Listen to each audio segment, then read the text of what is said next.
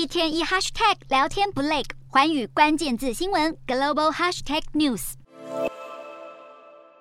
目前南韩的半导体产业遭遇到危机，但是全球第二大的记忆体晶片制造商 SK 海力士宣布，将在未来的五年要投资十五兆韩元，在南韩新做一个新的晶片厂。SK 海力士的声明当中指出，厂区的设施将从明年十月开始在首尔南部的青州动工兴建，预计在二零二五年初可以完工。那新工厂将会生产记忆体晶片。虽然目前全球受到各种不确定因素的影响，记忆体晶片的需求正在走跌，不过 SK 海力士表示，专家预测市场有望从二零二四年开始复苏，并且会在二零二五年反弹成长。